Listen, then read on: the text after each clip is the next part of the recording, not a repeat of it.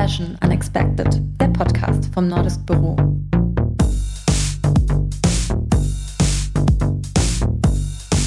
Hi zu dieser neuen Folge Fashion Unexpected. Heute sind wir im Talk mit Modedesignerin, Lobbyistin und Gründerin der Plattform German Fashion Designers Federation. Mit ihrer Kollektion Liebeserklärung an Deutschland löste die gebürtige Kölnerin kontroverse Diskussionen aus. Und warum, das erfahren wir gleich im Talk. Unter anderem ist Eva Grunbach auch bekannt geworden durch äh, Bergmanns Kleidung des Ruhrgebiets, aus der sie High Fashion macht. Außerdem ist die Wahlberlinerin im Bildungsbereich tätig und setzt sich seit Jahren für Awareness und Nachhaltigkeit ein und das in Schulklassen sowie auch im Bundestag. Willkommen, Eva Grunbach. Vielen Dank. gerne, gerne. Schön, dass du uns eingeladen hast hier in deine Wohnung ähm, in Berlin und äh, wir beide sein dürfen. Ich äh, stelle immer so eine kleine Teaserfrage vorab, die, wir, ähm, je, die jeder beantworten muss. und zwar, was deine größte Modesünde war. Kannst du dich daran erinnern? Gibt es sowas bei Meine dir? größte Modesünde.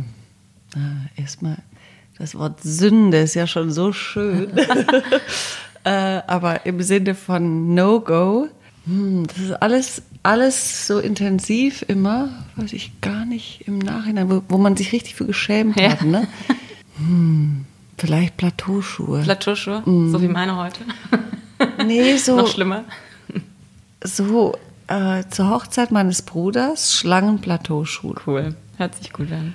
So richtig peinlich. Ähm, Eva, in einem Interview habe ich gelesen, du hast einen großen äh, spirituellen Feinsinn. Jetzt wäre meine erste Frage so, wer ist Eva Grunbach? Kannst du ein paar Sätze zu dir persönlich und vielleicht zu deiner Vita sagen? Ähm, sehr gerne. Also ich bin tatsächlich Modedesignerin aus vollem Herzen und sehr früh habe ich diesen Beruf mir sozusagen erträumt und erwünscht schon als kleines Kind und habe mhm. dann wie von selbst total klar nach dem Abitur Schneiderlehre, Studium, Selbstständigkeit. Also ich, das ist so, war so ein Fluss und das war nie, äh, habe ich das irgendwie hinterfragt. Darüber bin ich total dankbar, weil ich weiß, dass viele Menschen ja suchen und dabei auch Zeit und Energie verlieren. Und das war bei mir immer super früh, super klar. Also dass das mein Beruf ist. Und ähm, ja, und äh, nach 15 oder eigentlich 20 Jahren Selbstständigkeit aus dem Studium heraus, ich liebe dieses Wort Karriere, faire la carrière. Das mhm. ist so im Französischen. Dieses, die Karriere ist wie so ein eigenes, ähm, wie so ein Gegenüber, was ich sehr lieb habe. Also faire la carrière, Karriere machen ist in Deutschland viel härter ausgesprochen und vielleicht auch so ein bisschen negativ ähm, behaftet. Aber ich finde, das ist was total Schönes und ich glaube schon, dass ich so ein oder mehrere Karrieren im Leben gemacht habe oder machen möchte. Und so ähm, diese Eva Kronbach als Modedesignerin, die es da jetzt so gibt, aus den, in den letzten 20 Jahren, ähm, da habe ich das Thema Identität kam immer wieder raus. Also über Modeidentität finden, sich abgrenzen, zugehörig führen, fühlen ähm, und das sichtbar machen. Das ist so das eine. Und was meine Arbeit betrifft, ist, dass ich eigentlich immer so die Bilder sehe. Ich sehe die Dinge, kann die greifen und setz die, ziehe die richtig so runter und mache die dann mit den Händen. Also ich zeichne die oder ich nähe die Sachen. Das ist eigentlich total toll als kreativer Mensch, das kennen viele Kreative, dass sie die Dinge sehen und so richtig greifen können. Mhm. Und ich habe richtig, mache gerade diese Bewegung über dem Kopf, dass ich die so von oben runter ziehe. Und äh, da ich seit über zehn Jahren auch äh, tatsächlich, ich sage auch, dass ich ein Yogi bin, also Yoga mache und eine spirituelle Praxis habe, ähm, tut sich das aber eigentlich sehr gut. Also das äh, gehört zusammen und ähm, die Schönheit äh, und was ganz lustig ist, im, im, Yoga wird mittlerweile auch von Designing, äh, ne, Designing a, uh, your practice oder das ist das Wort Design fließt total in, in Yoga praktisch, Praxis ein. Die Frage, was eine Designer, was ein Designer macht, ne, also eine Zukunftsvision formulieren. Und das hat man im Yoga halt auch total über die Meditation, über Vision Board, über Gesellschaft gestalten. Ne, da hast du sozusagen Frieden visualisieren, das ist ja das eigentliche Thema. Und das habe ich eigentlich schon immer auch in der, in der Mode gemacht, total interessant, in Gesellschaftskonstrukten. Also diese Liebeserklärung an Deutschland, die ich sozusagen aus einem totalen Urimpuls mhm. komplett alleine in der Ferne aus einer wirklichen Sehnsucht nach zu Hause gemacht habe, ist, wenn ich es heute betrachte, ein, äh, ein extremer Heilungsimpuls mhm. gewesen. Total großartig. Deklaration d'amour à l'Allemagne. Da kommen wir auf jeden Fall, zu nehmen. Genau. Ja, da kommen wir später nochmal noch mal drauf zu sprechen. Und auch dieses, dieses andere große Thema, diese Transformation im Ruhrgebiet von der Steinkohle hin zur Kultur, mhm. ist auch, ähm, wenn ich, das Schöne ist, dass man so, so jetzt mit fast 50 so auf so ein Werk oder so eine Hälfte vom Leben zurückblicken kann und da ist, ähm, da ist, äh, bin ich total glücklich mit diesen, mit diesen Aussagen. Genau, deswegen fiel es mir vorher auch schwer, Mode Sünde. Mhm. Also erstmal stehe ich auf Sünden. Mein Name ist Eva. Ich bin Programm sozusagen. Und äh, ich finde, es gibt keine Sünde. Also ich, ich liebe auch, eigentlich liebe ich auch diese Schuhe, die ich da alle hatte. Das war in dem Moment was total großartig. Das heißt ja auch nicht, dass das jetzt was Schlechtes oder was einem peinlich sein muss, sondern. Ja, die Sünde ne? ist schon was Gravierendes, was äh, sehr. Ähm, ja, ist interessant, ob es negativ ist oder nicht. Ne? Also genau, auf jeden Fall, ich dachte, so wie du das sagtest, dass es einem wehtut im Nachhinein. Ja, vielleicht ein bisschen peinlich, aber trotzdem kann es ja was Lustiges sein. Oder ja, was man ja. jetzt vielleicht nicht mehr oder mal so die dicken würde. Schulterpolster, ne? Ja. Was man so Obwohl, die sind ja auch jetzt noch cool sind eigentlich. wieder da, genau. Aber es gab die Zeit, wo du so Schulterpolster nein oder ja. Aber bitte furcht. Ähm, nee, du hattest gerade schon das ähm, Projekt im Ruhrgebiet ähm, kurz erwähnt. Zusammen mit Schulen aus dem Ruhrgebiet hast du das Projekt, was heißt äh, Modebewusstsein und die German Jeans geschaffen, ähm, wo es auch einen kleinen Mutfilm, glaube ich, online zu sehen gibt. Mhm. Um, kannst du das Projekt einfach mal kurz für unsere ZuhörerInnen ähm, erläutern und was die Beweggründe dahinter sind? Genau, wenn ich hatte ja damals meine Kollektion einfach dieses äh, die Kollektion für Männer und Frauen lief und ich wollte eine zweite Linie machen, die etwas sportlicher, streetiger war und wollte eine Jeanslinie haben. Und dann kam dieses Thema ähm, des Bergbaus auf mich zu. Das heißt, zu dieser Zeit war großpolitisch, geht der Bergbau weiter oder nicht. Und dann starb er halt. Dann wurde entschieden, der Bergbau wird abgeschafft. Und das können wir uns heute gar nicht mehr vorstellen, was das für eine Relevanz hatte. Also es war eine riesen, riesen Diskussion Arbeitsplätze. Arbeitsplätze, Identität äh, nach irgendwie 250 Jahren und, äh, und ich weiß gar nicht, wie lange es subventioniert wurde, aber mehrere Jahrzehnte floss Geld halt immer wieder in diese Kohle rein, dann zu sagen, wir machen das nicht mehr. Und genau, und da ich dann ähm, diese Idee war dann sozusagen geboren durch eine Mitarbeiterin damals, die aus der, dem Gebiet kam und die hatte das als Diplom gemacht und stellte mir das vor, eigentlich in ihrer Bewerbung. Und ich fand das so großartig, aus diesem Material was zu machen, dass ich sie dann engagiert habe und sie dann gefragt habe, ob wir das zusammen machen. Und dann haben wir das zusammen gemacht. Dann ist sie aber gegangen. Sie macht heute andere Sachen und ich fand das halt so großartig und habe das weiterverfolgt. Also und habe das vertieft und ähm, bin da wirklich 15 Jahre reingegangen, 15 Jahre Kohleklamotten geschleppt bis kein Fetzen mehr übrig war. Das ist wirklich unfassbar. Also bei uns standen die LKWs vor der Tür ähm, und dann ist, da gibt es so einen Ehrenkodex in den, in den Zechen, dass die Sachen nur gewaschen, die Zechen verlassen, weil die natürlich wahnsinnig nach Schweiß stinken, nach echtem Männerschweiß. dann wurden die nach Holland gebracht, das sind die Wäschereien und dann kamen diese vollgefüllten LKWs mit gefalteten Hosen, Jacken, Hemden, Unterhosen. Unterhemden, T-Shirts. Und wir haben die zu Hause, also im Atelier gestapelt. Interessant, dass ich zu Hause sage, weil damals habe ich echt 18 Stunden locker gearbeitet und nur gearbeitet. Und es geliebt. Dann haben wir die auseinandergenommen und äh, teilweise ähm, anfangs experimentelle Schnitte, aber nachher sehr viel klassische Schnitte reingenommen. Guten, guten Bläser, gute Hose. Ähm, und wie, ist wie, fast wie Wildleder verarbeitet. Mhm. Ganz tolles Produkt. Und ähm, kann man das heute noch irgendwo kaufen oder wie? Nee. nee. Ich habe ungefähr noch 20 Teile, die hüte ich. Und das letzte, was ich damit gemacht habe, war eine Installation auf der Manifesta. Mhm. 2012 war das. Das ist die größte europäische ähm, Kunstbiennale, die immer in europäische Regionen reingeht. Die ist dieses Jahr in ähm, Marseille. Und äh, da durfte ich in einer unfassbar tollen Jugendstilzeche in, in Genk, in, Holl in Grenze Holland, Belgien, Deutschland, eine Skulptur machen und damit habe ich das Thema sozusagen abgeschlossen, also es in die Kunst mhm. gebracht. Ich finde, wir müssen alles, was wir machen, müssen wir erheben. Alles, was wir, also ich möchte alles, was ich mache, möchte ich erheben. Also wenn ich Mode mache, möchte ich sie erheben. Ich möchte sie in die Kunst erheben. Und das ist mir mit diesem German Jeans tatsächlich gelungen, dass ich diese letzten Fetzen in einem unfassbaren Ensemble ähm, äh, etablieren dürfte. Und dann ähm, lässt du es los, wenn es am schönsten ist sozusagen und jetzt. Genau. Und es war, es, diese Manifesta ging auch darum, was passiert, wenn die Industrie stirbt, die große alte Industrie, was kommt dann? Das war, wurde sozusagen da untersucht. Und Deutschland mit der Steinkohleader, eben Belgien, Euro, nicht Deutschland, Europa, Belgien, Holland, Frankreich.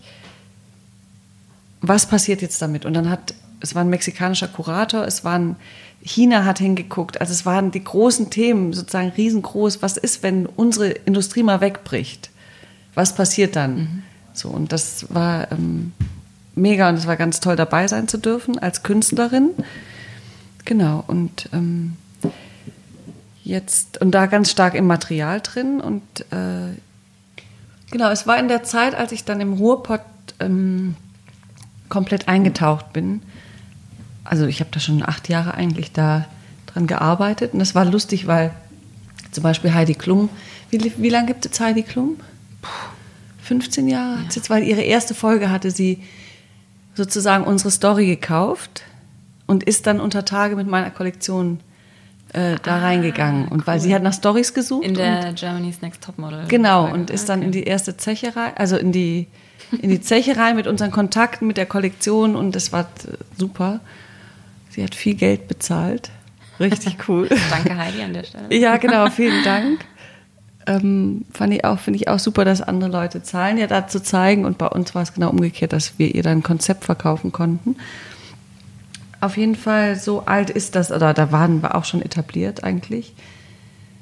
Und das Spannende, ich muss das nochmal sagen, was daran so interessant war, dass diese wirklich getragenen und teilweise lagen die Sachen 20 Jahre schon in den Zechen. Die Zechen waren still, die Klamotten lagen da, keiner ist dahin. Wir haben Filme gedreht, wie wir das da rausgeholt haben. Die muss ich nochmal raussuchen. Mhm. Hammer. Und wir kamen rein von in dieser Hückelhofen war das, Zeche Sophia Jakoba. Und da lagen von 60.000 Arbeitern die Klamotten. Krass.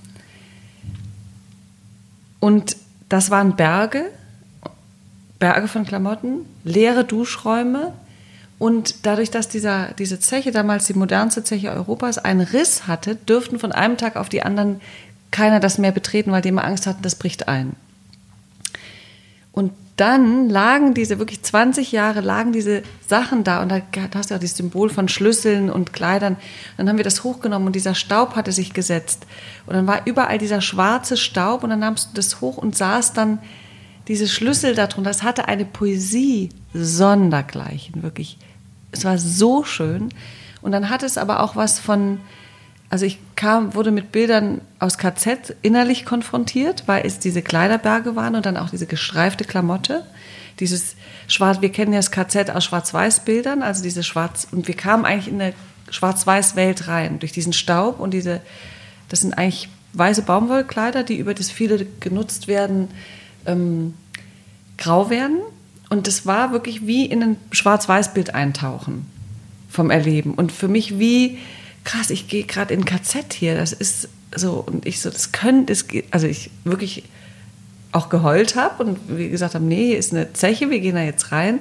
Und dann war halt der Knaller mit diesen Duschräumen als nächstes Bild, ne, diese großen Kauen, wo ähm, die Kleider hingehängt werden und dann diese riesen Duschräume sind, was sozusagen als Urelement ist. Es war schon echt, hatte eine enorme Dimension. Mhm. Und ähm, sind wir hin und haben liebevollst, liebevollst alles aufgetrennt und haben da richtig toll mitgearbeitet. Fast wie, wenn ich jetzt so zurückschaue, wie so ein Bildhauer. Ne, mit den Händen rein in die Materie, neu geformt, gezogen, gemacht, geschnitten. Und auch wenn man dann die Taschen aufgetrennt hat, hat man diese, diese weißen Nähte gesehen und also wie so ein schöner Betonboden oder eine Betonwand hatte das so eine ganz sehr, sehr schöne Ästhetik. Also ich, ja, und dann für viel Geld verkauft, dann mein Logo drauf gedruckt und dann so ein T-Shirt. Was hat das gekostet dann? So 150 Euro. Okay. Und dann kam die Bestellung aus Japan und dann einfach mal so regelmäßig schön nach Japan verkauft. Die haben immer bestellt und bei Order die Hälfte bezahlt und Vorlieferung. Also es war diese, dieses japanische, diese japanischen Kunden haben mir die ganze Produktion immer finanziert. Super, ganz, ganz mhm. toll. Und damit bist du auch mehr oder weniger richtig bekannt geworden mhm. mit der Sache. Also mit dem Schwarz-Rot-Gold war vielleicht so diese, das, noch, ja, das stimmt. Größere, ja. also so das Lautere, aber dieses wirklich, ich habe heute noch Leute, die hatten dann eine Hose und dann eine zweite, eine dritte. Ich kann nur noch die Sachen anziehen. Ich brauche mehr, also weil das so eine gute Energie hat. Ja, Diese Bergbauklamotte haben eine gute Energie. Mhm. Und ähm, was, ähm, wie war das mit den Schulklassen, diese Projekte? Genau, und dann war, war 2010 war das Ruhrgebiet als äh, europäische Kulturhauptstadt mit viel Budget. Ne, das erste Mal, dass eine Region Kulturhauptstadt wird. Und wir waren mittendrin und ich war schwanger. Also das heißt, es war 2,8, aber die Budgets waren schon für 2,10 da. Ne? Also es war für 2,10 war sozusagen diese Kulturhauptstadt und 2,8 waren wir voll drin und dann hieß es, was machen wir jetzt? Sind Gelder da? Was machen wir? Und ich war schwanger und hatte sozusagen das erste Mal fiel mein Blick auf die Kinder durch die Schwangerschaft. Dass ich dachte, oh, irgendwie muss es noch was anderes geben, außer Politik und Mode und äh, Reize. Was, und dann habe ich halt so mitgekriegt, wie im Ruhrgebiet die ganzen Hallen renoviert, die Museen und dann waren diese mega Hallen, das sind ja so unfassbare Kulturstätten. Also eigentlich kann Berlin einpacken im Gegensatz zum Ruhrgebiet. Es ist echt Komm fantastisch. Tagen, ich weiß, ich kenne das. ja, die Dimension ist so geil. Ja. Habe ich recht? Ja, ich finde es auch. Ist, also ich würde jetzt, ich würde jetzt nicht mehr wohnen wollen, aber ich verstehe das, was du darin ja, es ist, es ist einen eigenen Charme. Es hat einen enormen Charme. Und ich kam ja aus Paris zurück ne, und Brüssel und fand dann so das, für mich war das eine ganz tolle Neuentdeckung. Genau, auf jeden Fall ähm, äh, fiel mir dann ein oder auf, dass so, so vor Ort halt renoviert oder Kulturstätten gebaut werden und internationale Orchester eingeladen werden und so, ne, dieses großgedacht. Und ich dachte immer, was ist mit den Kindern hier vor Ort? Was passiert da eigentlich? Kriegen die da was mit von oder irgendwie, also, und kam dann in Kontakt mit Kulturschaffenden und vor allem, genau, das war das Eigentliche, mit den Kindern der Bergarbeiter. Was mhm. passiert mit den Familien der Bergarbeiter? Weil ich wirklich ganz nah an diesen, ähm, an den Bergbau, Berg, Bergarbeiterfamilien dran waren, ne? an den Enkeln und Kindern von diesen Bergleuten. Was passiert, wenn diese Arbeit wegfällt? Und dadurch kam ich dann mit Schulen in Kontakt und mit super engagierten Lehrern und äh, und dann haben wir gesagt, komm, wir machen was für die Schüler. Und da ist dieses, okay, wenn eine Transformation in der Kultur ist oder von der Industrie hin zur Kultur, was passiert dann mit den Kindern? Und, das dann, das Projekt Modebewusstsein. Und dann sind wir hin und dann haben wir sozusagen, war eigentlich das Zechendenken uninteressant. Dann haben wir sozusagen geguckt, was interessiert die Kinder? Also wo sind die jetzt? Und dann, wie identifiziere ich mich über Mode? Wo will ich hin? Und da haben wir schon angefangen, mit Flüchtlingsklassen zu arbeiten. Mhm. Dann ging es gar nicht mehr um, also das Ruhrgebiet ist sozusagen eigentlich als, als Melting Point von Kulturen Jahrhunderte geprägt. Und äh, da gingen die ersten, damals schon Flüchtlingsklassen, ja, 2008 war das, dass wir wirklich äh, Jugendliche hatten aus, aus der ganzen Welt, aus dem Jugoslawienkrieg noch und ähm, wo da halt die ganzen Konflikt, Konflikte waren. Und hinter mir stand die Bundeszentrale für politische Bildung. Die fand meine Arbeit immer so spannend durch Schwarz und Gold und durch diesen politischen Kontext. Und wir hatten Vertrauen geschaffen über die letzten zehn Jahre eigentlich. Und äh, dann haben wir gesagt, okay, wir gestalten das jetzt und gucken, wie können wir in ein Bildungssystem reingehen. Also eben nachhaltig, damals schon nachhaltig. Wie kriegt man das hin, Jugendliche sozusagen Bewusstsein für Mode zu schaffen, für sich selber? Was habt ihr da so für Übungen dann gemacht, konkret? Wie kann man sich das vorstellen? Konkret ist das, dass ähm, es meistens ging es um eine Woche. Das ging, kann man aber auch, also das habe ich auch über ein Jahr gemacht oder ein halbes Jahr, aber ich mag das sehr, dieses konzentrierte, wie so eine Projektwoche, mhm. wenn ich die volle Konzentration habe von Schülern. Und dann geht es darum, dass die erstmal zeichnen, wer bin ich, wo komme ich her, also kultureller Kontext. Mhm. Und meistens was mitbringen, was sie kulturell geprägt haben. Und das Tolle ist bei ein Kleidungsstück meinst du? Ein Kleidungsstück. Mhm. Wir bleiben immer im Modekontext. Ja, okay. Sehr gut. Dass die immer was haben, was sozusagen sie oder ihre Eltern im Koffer dabei hatten. Also es ist, aus, ob es Afghanistan, genau, damals war Afghanistan Bin Laden groß. Und ich werde nie vergessen, einen Junge, der dann mit einem afghanischen Hochzeitskleid ankam, was ein Kleid ist, was ganz viele eingenähte äh, oder eingestickte, also tausende eingestickte Spiegelteilchen hat. Mhm. Und wirklich dieses Kleid uns umgeworfen hat. Und also die anderen Kinder, auch die Dynamik untereinander. Und die Szene ist folgende. Ich stelle die im Kreis auf und jeder bringt sozusagen seinen Teil mit und zeigt das im Kreis. Also von der Idee wie so Hip-Hopper. Und dann steht derjenige, der das Teil hat, in der Mitte und zeigt das. Entweder zieht das an oder jemand anderes zieht es an. Und diese Klassen, und dann kommt mal raus, wer eigentlich wo du denkst, die sind, die sind schon integriert, aber die haben dann trotzdem mhm. russische Kleider oder aus der Türkei, aus Anatolien hatten die dann so diese Kopftücher und so drei, vier Röcke übereinander. Das, haben das so von ihren Großmüttern angezogen und dann kam so ganz viel Kultur rein. Nur Kultur, nur Identität, nur Kultur. Und dann schafft man schon in jungen Jahren so eine Awareness. Und Mega, das hat A, total Spaß gemacht, ja. war super lustig und es war ein Reichtum an Gewebe, an Farben, an Linien, an Geschichte, Geschichte an, an Emotionen, weil es immer sozusagen an die Familien angedockt war, an Fülle, Fülle, Schönheit und Liebe, Liebe, Liebe. Machst du das noch? Das mache ich jetzt, noch. Ja, das ist mega. Mhm. Liebe, weil es immer angedockt ist an ähm, Geschichten, wie die Familie das auch hergekriegt hat. Wenn sie nur einen Koffer hatte, dann war das da drin. Also ganz, ganz krass aufgeladen. Und dann hat man so ein, hast, schaffst du so eine totale Awareness, hohe Konzentration, weil sie es selber darstellen. Ne? Immer ähm, bring, du musst den Kids eine Bühne schaffen. Und die Bühne schaffst du, indem du einen Kreis bildest. Mach einen Kreis, setz einen in die Mitte, Bühne. Geil. Und Respekt, Klappe halten, indem du selber da auch stehen darfst, sind sofort still, weil die wissen, ah, ich stehe da gleich. Super. Wie alt sind die? Ähm, Alles. Ich hatte von, ja. von also fünf, also Gymnasium mit fünfte Klasse an zum Abitur. Gesamtschulen, alles, alle Schulen, alles durch, Berufsschulen. Bis hin, ich mache das auch in der Erwachsenenbildung. Ganz toll. Also auch mit äh, in musealen Kontexten, in Führungsebenen, ähm, internationalen Manager funktioniert auch total ganz aufregend. Du sagst am Anfang nur, es geht um Mode und dann kommen die schon denken die schon drei Tage vorher nach, was ziehe ich an und dann, genau, also das heißt dann, in diesem Kontext war es ganz krass, diese Identität, was bringe ich mit und dann wird, wo gehe ich hin, wer will ich sein in Zukunft und dann wird gezeichnet. Und dann guckt man, was hat man für ein Budget, welche Stoffe, an welche Stoffe kommen wir dran. Manchmal reicht das Budget nur für zwei T-Shirts. Egal, zwei T-Shirts, egal. Welche Farbe? Grün.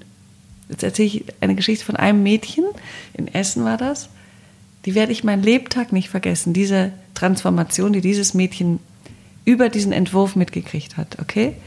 Es war diese Klasse, Klassengemeinschaft. Es war ein Mädchen, äh, verschleiert, schmal, blass, in einer eher Rowdy-Klasse.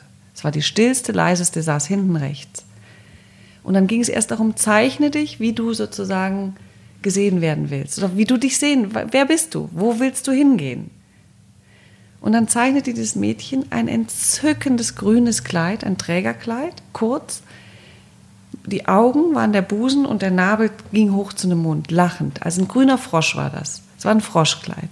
Und dann guckt man nach zwei Tagen Zeichnen, hängt man diese Bilder auf und wieder zurücktreten, angucken, reflektieren, besprechen. Welche, und manche sind dann, haben wirklich in der Zeichnung sozusagen sind die am genialsten in diesem Moment. Und dass die diesen, diesen Visionsmoment auch erfahren. Und dieser grüne Frosch, wirklich, das hat so rausgeknallt.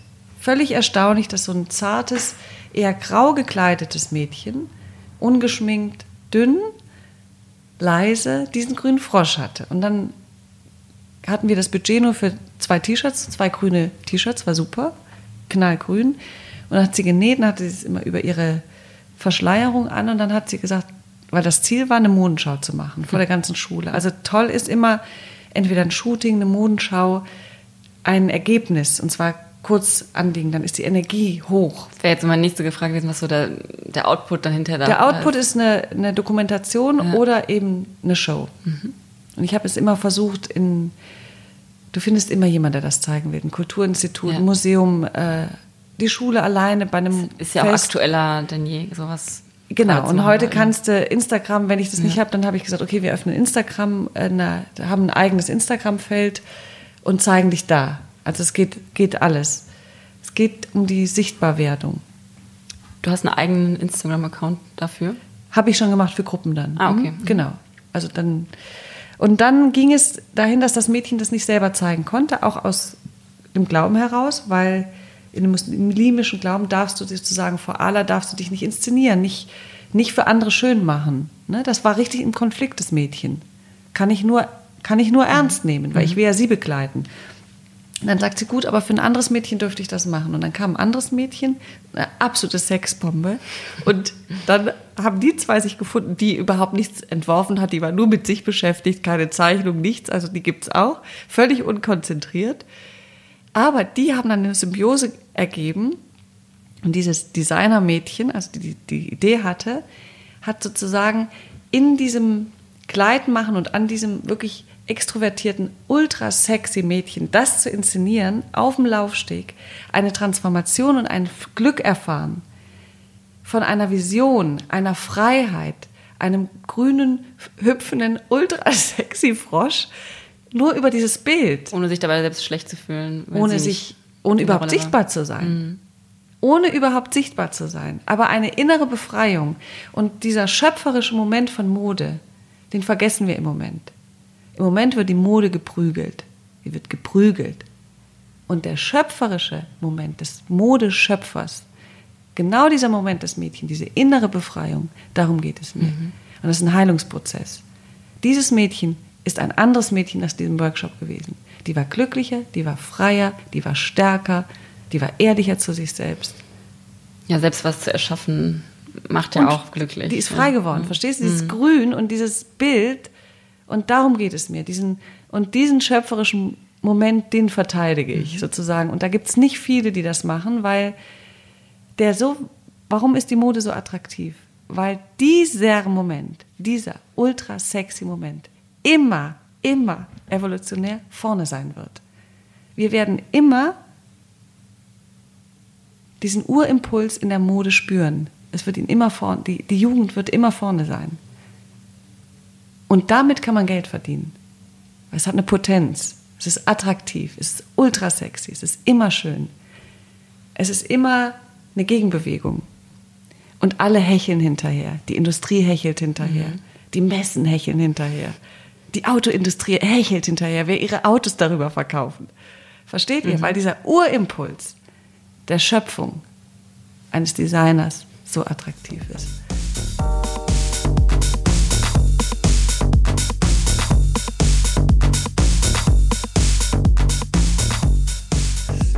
I love it. Ja. Merkt man dir an auf jeden Fall. Du ja. hast Leidenschaft für das, was du machst. Ja. Und sag nochmal zu deiner, ähm, diese Debatte um die Liebeserklärung an Deutschland. Wieso war die so laut und was war das für eine Debatte? Die Debatte war großartig. Das war ein ähnlicher Prozess. Da, man muss sehen, zu der Zeit gab es Schwarz-Rot-Gold nicht im öffentlichen Leben. Und ich bin sozusagen aus Deutschland raus, weil ich nicht mehr hier leben wollte. Weil ich es schrecklich fand. Wo bist du hin? Nach Brüssel und Paris. Mhm. Weil ich diesen ganzen, auch immer noch diese Nachkriegsthematik, diese Schwere, immer noch diesen, dieses Erbe des Holocaust, diese Unfassbarkeit, dass überhaupt der Holocaust stattgefunden hat, ich fand es eigentlich ganz, ganz schrecklich in Deutschland und wollte nur weggehen. Und ähm, habe sozusagen dann über diese Deklaration d'amour à l'Allemagne eine wirkliche, also über diese, was will ich eigentlich noch von Deutschland? Was interessiert mich noch? Da hat mich sozusagen dieses belgische Studium hingebracht. Wer bist du, woher kommst du? Und ich so, ja, komm aus Brüssel, Europa. Nee, nee, nee. Die haben mich immer gefragt, du kommst nicht aus Brüssel. Wer bist du? Woher kommst du? Und dann habe ich mich mit dieser Sehnsucht konfrontiert und dieser Identität. Und dann kam Josef Beuys ins Spiel, dann kam das Rheinland ins Spiel. Ne, da war Schwarz-Rot-Gold noch gar nicht Thema, da war die Schwere. Was total deutsch ist, ist, ähm, dass das Schwarz oben ist in der, sorry, dass das Schwarz oben ist in der Fahne. Ein Zweifel, Zweifeln, Zweifeln. Ist urdeutsch in der Romantik. Das hast du woanders nicht. Keiner zweifelt sonst. Niemand zweifelt sonst. Es gibt es gar nicht woanders. Das kapieren wir gar nicht. Und ich finde das toll zu zweifeln. Und ich finde total super, dass nach dem Dritten Reich uns ein Organ gewachsen ist, dass wir in der Verantwortung sind, dass wir sagen, äh, genau, also dieses, dieses Thema Schwarze Gott ist hochsensibel. Und damals war ich extrem mutig. Würde ich heute nicht mehr so machen. Ist es so? Ich würde es heute nicht mehr machen. Weil du danach du auch durch Ah, interessiert es mich Hölle nicht mehr? Nee, es war gar keine Hölle, es war super, aber ich bin mit voller, das, was da passiert ist, war wirklich ein innerer Prozess, den ich öffentlich gemacht Ja. habe. Ich habe gesagt, ich kann das nur machen, wenn ich Rede und Antwort stehe.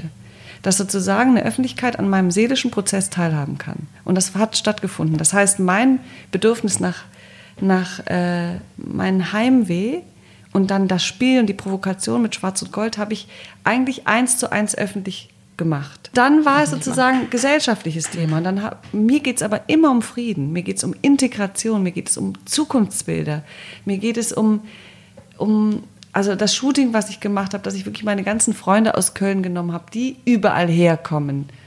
Die aus dem Senegal, aus Somalia, aus Eritrea, aus China, aus Syrien.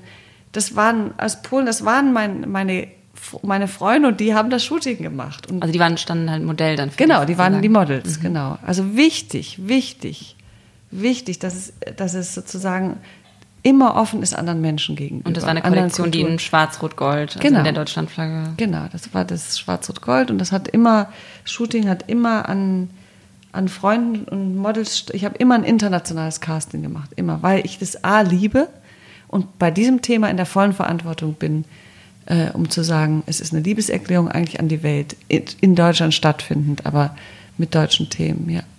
Und was war dann so die Kontroverse, also was waren die Gegenstimmen?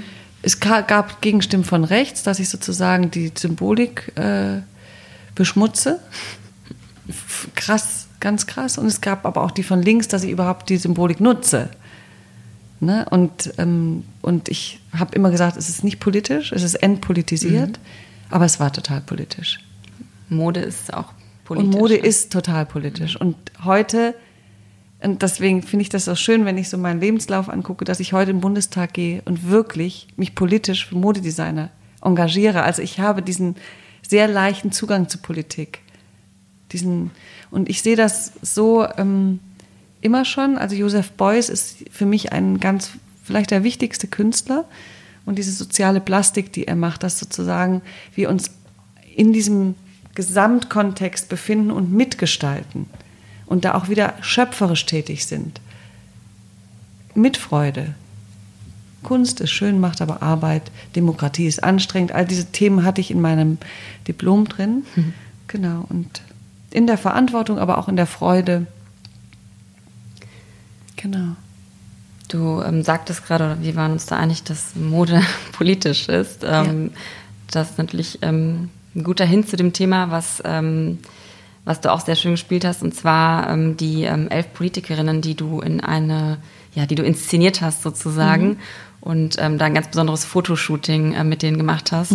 Kannst du ähm, das ein bisschen erklären, dass äh, die ZuhörerInnen das verstehen und auch den Beweggrund, Gern. Hintergrund und Gern. warum also, du das gemacht hast? Vielleicht sagt man noch hinzu, dass ich in den letzten fünf Jahren mich engagiert habe, einen Modedesignerverband zu gründen, Genau. bundesweit, weil ich gesehen habe, wie viel Gelder in der Kreativwirtschaft mittlerweile sind. Und an diese Gelder kommt man als Kreativer nur ran, wenn man sozusagen solidarisch ist. Und ähm, deswegen habe ich gesagt, lass uns da mitgestalten. Lass uns wirklich gucken, was brauchen wir, weil ich jahrelang als Vorzeigedesignerin mitgekriegt habe, welche Kreativmittel an mir vorbeigeflossen sind. Ich sage es ganz ehrlich. Das hat mich sehr wütend gemacht.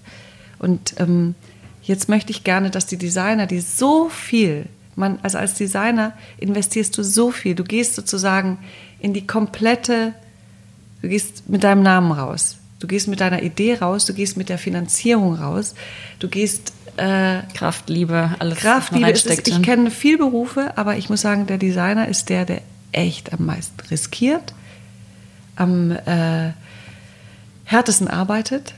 Also das ist so ein krasser Beruf und, und voll brennt dafür. Und das ist fantastisch. Und jetzt habe ich mir halt gesagt, ich komme jetzt in das Alter, wo ich sehr viel gelernt habe. Und in Deutschland ist es immer noch Mode sehr unterentwickelt im Bewusstsein, obwohl es der größte Markt in Europa ist. Aber das Bewusstsein für deutsche Mode ist immer noch unterentwickelt, muss man sagen. Und ich möchte gerne mitgestalten, habe gesagt, okay, ich setze mich für andere Designer ein und wir tun uns zusammen. Habe diesen German Fashion Designers Federation gegründet, GFDF. Auch für ähm, männliche Designer oder nur für weibliche? Nein, nein, für, für alle. Für Männer und Frauen. Also auf keinen Fall nur für Männer. Aber interessant ist, ich habe alle angerufen und alle gefragt, macht ihr mit?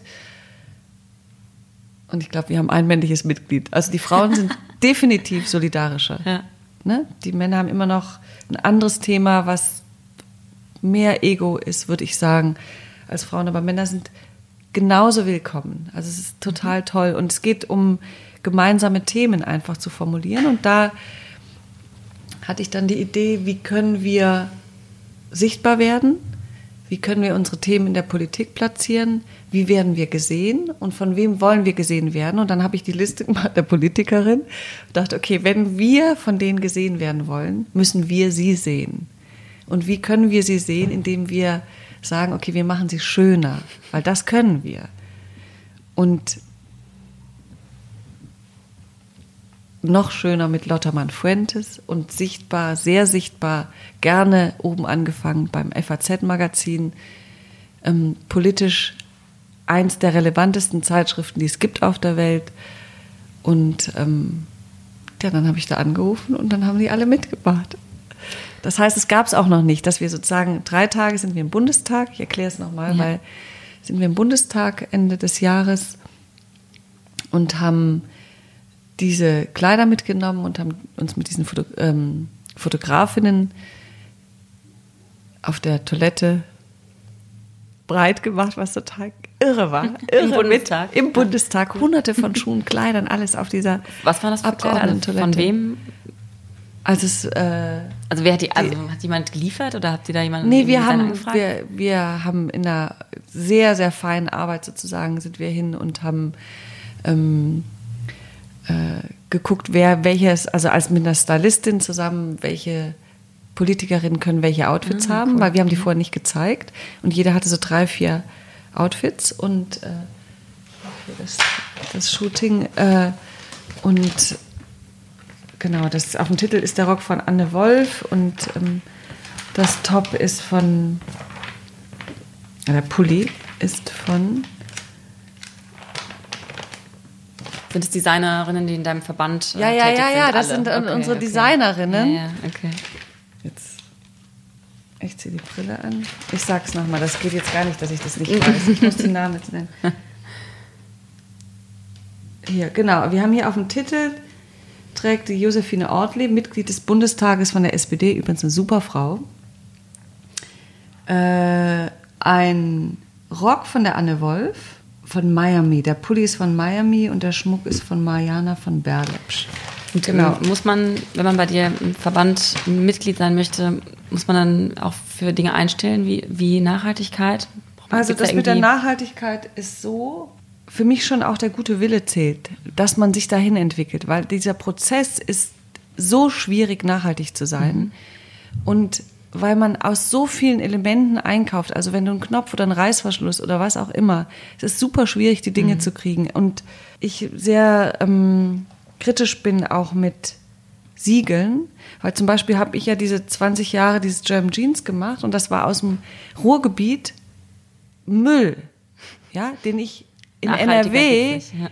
genäht habe, teilweise selber oder mit einer super Schneiderei in der dritten Generation. Das war sowas von nachhaltig. Aber hätte ich mir dafür ein Siegel gekauft, das hätte ich gar nicht finanzieren können, weil das Siegel wieder ein eigenes Business ist und was teilweise wirklich gekauft ist von für die große Industrie funktioniert das vielleicht, aber das Greenwashing ist halt total brutal. Und die Designer, die bei uns sind, die nähen halt in ihren Ateliers oder haben kleine Produktionsstätten, die die kennen oder mhm. mit aufbauen.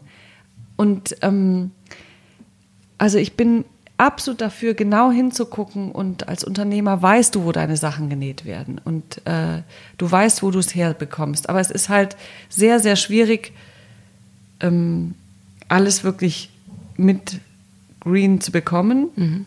Ich kenne die, die, die, ich kenne einfach den Prozess. Es gibt kaum ein Produkt, was aus so vielen verschiedenen Elementen die Sachen einkauft, um eins zu neu zu entwickeln, weil du kannst nicht alles weben, nicht jeden Knopf, nicht jeden Klar. Kupferlegierung, was auch immer machen. Ne? Und ähm, das große Ziel ist aber, dass wir ähm, 100% nachhaltig sind und dass wir ethisch sprich mit Menschen so arbeiten, dass es äh, zum Wohle aller ist. Mhm. Das ist so mein persönliches Ziel. Aber du musst jetzt nicht, wenn du zu uns kommst, da komplett schon, schon sein. 1000 Prozent mhm. green sein. Okay. Ähm, ich, ähm, mich interessiert noch immer diese Politikerinnen-Inszenierung. Ähm, mhm. Ähm, klar, klar, es waren Frauen in Machtpositionen, die hier im Vordergrund standen, aber worum ging es jetzt konkret noch? Also ja, also es, genau, es ging es war durchaus ein Eigeninteresse, dass ja. wir sozusagen gesehen werden. Ne? Das war der Urimpuls, ich sage es ganz ehrlich. Aber unser Talent ist es, andere schöner zu machen. Das können wir als Designer. Und die, die wir da haben, wie eine Dorobert als ähm, Ministerin für Digitales oder hier super schön in Kaviar Gauche ähm, die Monika Krütters ne, als ähm, Beauftragte für Kultur und Medien im Kanzleramt. Also das sind mächtige Frauen, das sind richtig mächtige Frauen. Und ich liebe auch diese weiblichen Themen, muss ich wirklich sagen. Das sind einfach, weil es auch neue Themen sind. Wie stellt sich Macht dar? Und was ganz interessant bei diesem Shooting rauskam, sind einige Frauen, die seit 20, 30 Jahren im Bundestag sind und die sagten, am Anfang waren sie in grauen oder schwarzen Anzügen. Und dann hatten sie vielleicht mal ein hellblaues, dann ein rosa Hemd. Und je mehr Frauen da waren, je attraktiver haben sie sich gekleidet. Das heißt, je mehr Frauen an die Macht kommen, je schöner gestalten sie sich und je mutiger spielen sie mit Mode. Und ich glaube, dass Frauen sich für Frauen schön machen und gar nicht unbedingt für Männer, wenn es um Macht geht. Mhm, mh. Und dass wir im Moment auch in der Politik durchaus auch durch eine Doro Bär im Deutschen Bundestag, die da wirklich Riesenschritte gemacht hat, ein Spiel mit Schönheit, Farbe, Schnitt, Saumlänge, High Heels, ähm, Taille, Dekolleté haben, ist ein Zeichen, dass Frauen mächtiger werden. Und weil sie sich mehr trauen. Weil sie sich mehr spiegeln. Mehr spiegeln. Weil sie sich, weil sie mehr spielen können. Und ähm, das ist, genau, und das finde ich halt total spannend, um zu sehen, was passiert mit Männern und Frauen, was passiert in der Macht, wie sieht Macht aus. Ähm, man kann auch in Konzerne reingehen. Ne? Es werden, du kannst auch 20, 30 Jahre Konzerngeschichte angucken. Wie, wie sind die Frauen, wie kommen die da rein? Wie sieht die nächste Generation aus? Ne? Also ähm, das einfach zu beobachten und das auch wissenschaftlich nahe zu durchleuchten, das, das ist so ein nächsten Step, den ich gern machen würde, das zu mhm. begleiten. Eine Kleidung, Kleidung oder eine Klamotte ist ja auch eine Aussage. Genau. Gerade als Politikerin. Genau. Ähm, findest du denn, dass man sich noch mehr trauen könnte im Bundestag? Ja, also ich finde, finde das toll, also wenn. Kleidungstechnisch meine ich. Ja, auf jeden Fall. Und das Interessante ist, dass dann auch Männer inspirierter sind und vielleicht farbiger werden und mehr Freude daran haben und individueller werden. Ne, das ist auch nochmal spannend. Was passiert, wenn Frauen sich schön machen, wieder mit dem Mann? Wie spiegelt der sich? Wie, wie, wir haben ja in der Mode auch, dass das Spiel ein homosexueller Mann viel schneller aufgreifen kann und die Selbstdarstellung viel größer wird. Und wie entsteht sowas ne, in, auf, einem politischen, auf einer politischen Bühne oder auf einer Machtbühne? Es muss gar nicht politisch sein, sondern auf einer Machtbühne. Das finde ich total interessant. Mhm. Und ähm, mir geht es immer um Freiheit. Ich möchte gern, dass Menschen frei sind und frei und schön, weil das mit Freiheit kommt sehr viel Schönheit eigentlich zutage. Fühlst du dich frei? Ja, ich bin frei. Wie würdest du deinen Modestil selbst beschreiben? Deinen eigenen? Mm. Frei. Ja, ich bin, äh, ich kenne auch Designer, die dann so immer wieder das Gleiche haben. Ne? Es gibt ja das ganz interessant, es gibt auch diese Power wie ein Mark Zuckerberg, T-Shirt Jeans. Immer das Gleiche jeden Tag. Steve Jobs, Rolly Jeans. Ja. Es gibt den Papst, ne, der seine nicht umsonst seine Gewänder aussucht. Es gibt eine ähm, Theresa, ähm, Mutter Teresa, die über diese spirituellen Gewänder auch eine Power hat. Also das ist oder ein Mahatma Gandhi, der sozusagen das Kleid selbst gewebt hat, der die Spinde geführt hat, das Kleid selbst gewebt zum Schluss ne, seines Lebens und das Gewand getragen hat. Also die Reduzi in der Reduzierung liegt eine unheimliche Power. Aber ich persönlich bin total froh, dass ich äh, frei bin, mich zu wandeln. Also ich habe, ähm, ich bin frei, auch einen neuen Stil zu entwickeln und mich selber zu entwickeln. Und äh, darüber bin ich total froh, diese Freiheit mhm. sozusagen mhm. zu sagen, bin ich, äh, ja, ich muss nicht nur schwarz tragen, ne, was eine Zeit lang war, oder nur die eigenen Sachen tragen. Ist auch uninteressant. Aber grundsätzlich habe ich gerne Farbe, habe ich gerne besondere Stoffe und habe manche Teile, die ich sehr lange habe und mische im Moment sehr gerne. Also mhm. ähm, und ähm, besonders viel nachhaltig, wenn ich das richtig. Genau, also das, das Nachhaltige ist schon, äh, das habe ich in den Genen drin, als Waldorfkind mit Kompost groß geworden. Auch interessiert mich, ja, du auch, ja. Ah, ja. ja, es interessiert mich nichts anderes. Ich kapiere das, dass, dass das sozusagen, ich habe das sehr früh, das Kompostprinzip habe ich sehr früh verstanden und ähm, sprich, du gibst was wieder in die Erde und holst wieder was raus. Also das, ich, ja, genau, keine Ausbeutung, kein Plastik. Das ist ja auch so einer der Megatrends 2020, Neoökologie nennt sich das, also Plastikverordnung, Biomärkte, Energiewende. Genau. Glaubst du, dass sich das auch in der Mode Ich glaube da total dran. Ich glaube, dass das, das in, ich glaube, dass das sehr schnell geht und dass das der absolute Standard sein wird.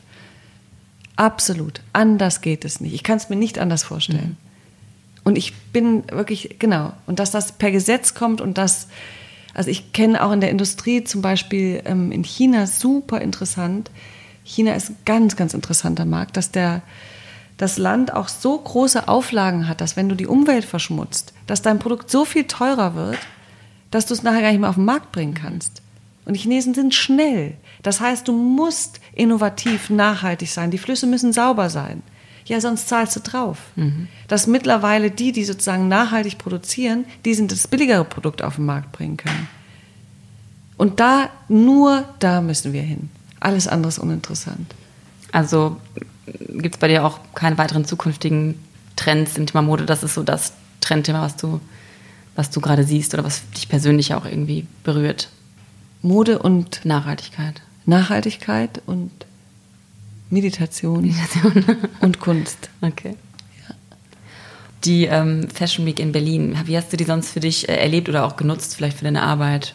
Ja, das ist interessant, die Fashion Week. Also es gab einen Moment, 2003, 2004, 2005, da war die Fashion Week interessant. Da kamen japanische Kunden, Amerikaner, da kamen Franzosen, da waren die neugierig, haben geguckt, was passiert. Da habe ich wirklich internationale Kunden gekriegt. Und mein Produkt ist ein internationales Produkt. Wie eigentlich jeder deutsche Jungdesigner oder Designer, der innovativ ist, hat ein internationales Publikum. Darüber verdienen wir Geld. Und die sind dann ausgeblieben. Weil der Anfang, am Anfang haben die das selber investiert und gesagt, okay, mich interessiert das. Und dann haben, also ich habe dann nachher auch in Paris gezeigt, habe da die Kunden weitergekriegt, habe äh, Ja, und dann, was ist in Berlin passiert? Hm. Ja, großes Thema, ne?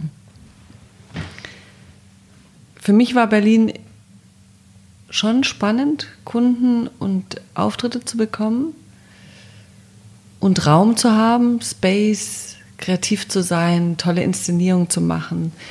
Ähm, genauso aber habe ich das, wie gesagt, in Paris gemacht.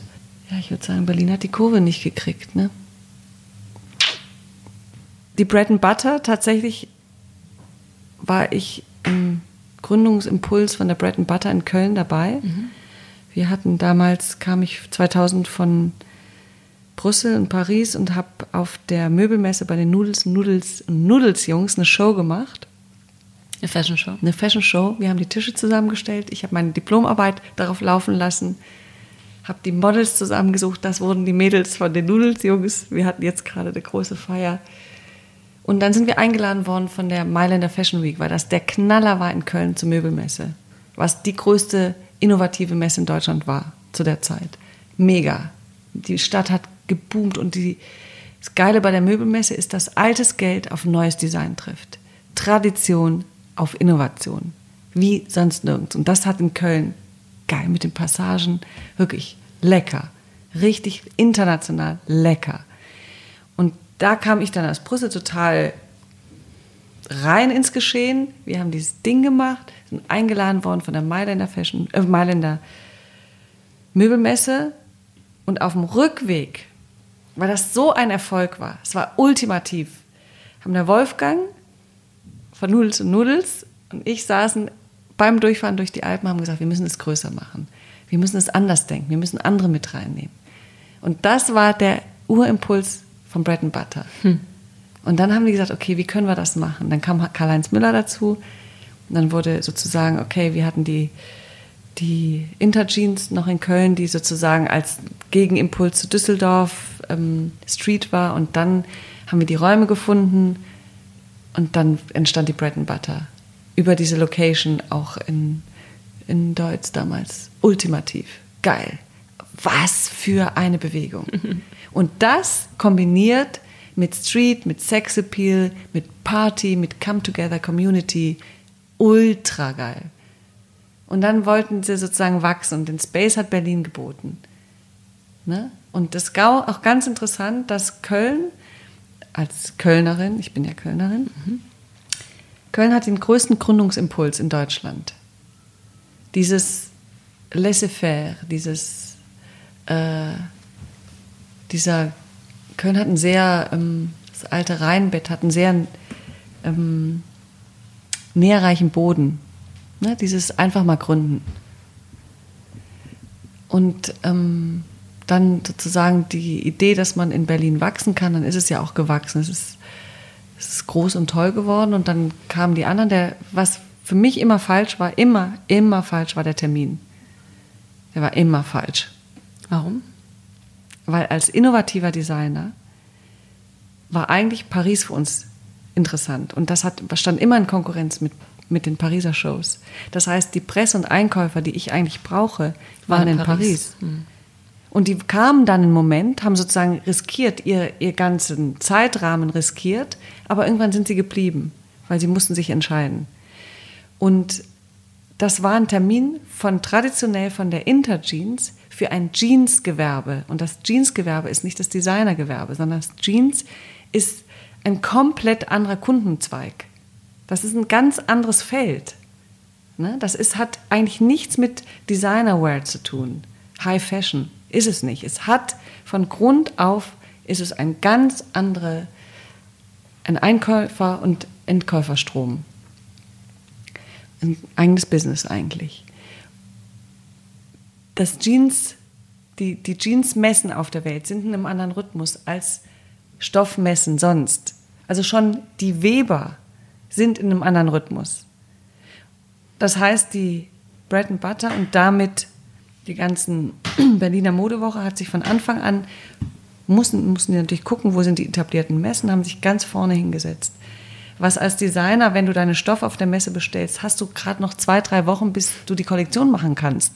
Die anderen zeigen im März.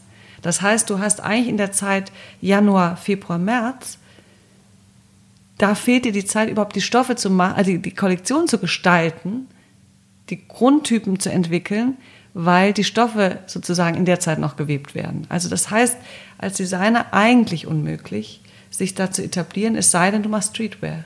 Und da war es für mich mit, mit German Jeans und dann war das, war das spannend, das war gut. Also da war ich drin, aber mit innovativen oder High-Fashion, Couture-Teilen ist Paris der Markt. Also, aber nochmal zu dem Thema Berlin, warum es sich nicht etabliert hat, ist A, der Kalender.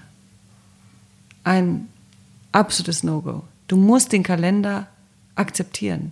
Und zwar musst du den Markt verstehen. Du musst die Weber verstehen. Was wäre denn ein, ein perfektes Frühling, Datum Sommer. für dich? Für mich wäre der perfekte Termin gewesen, direkt nach Paris. Hinten hinsetzen, bescheiden sein, mal die anderen, die anderen respektieren. Hinten hinsetzen. Nach Paris. Das, und dann eine schöne, eine schöne Brücke bauen.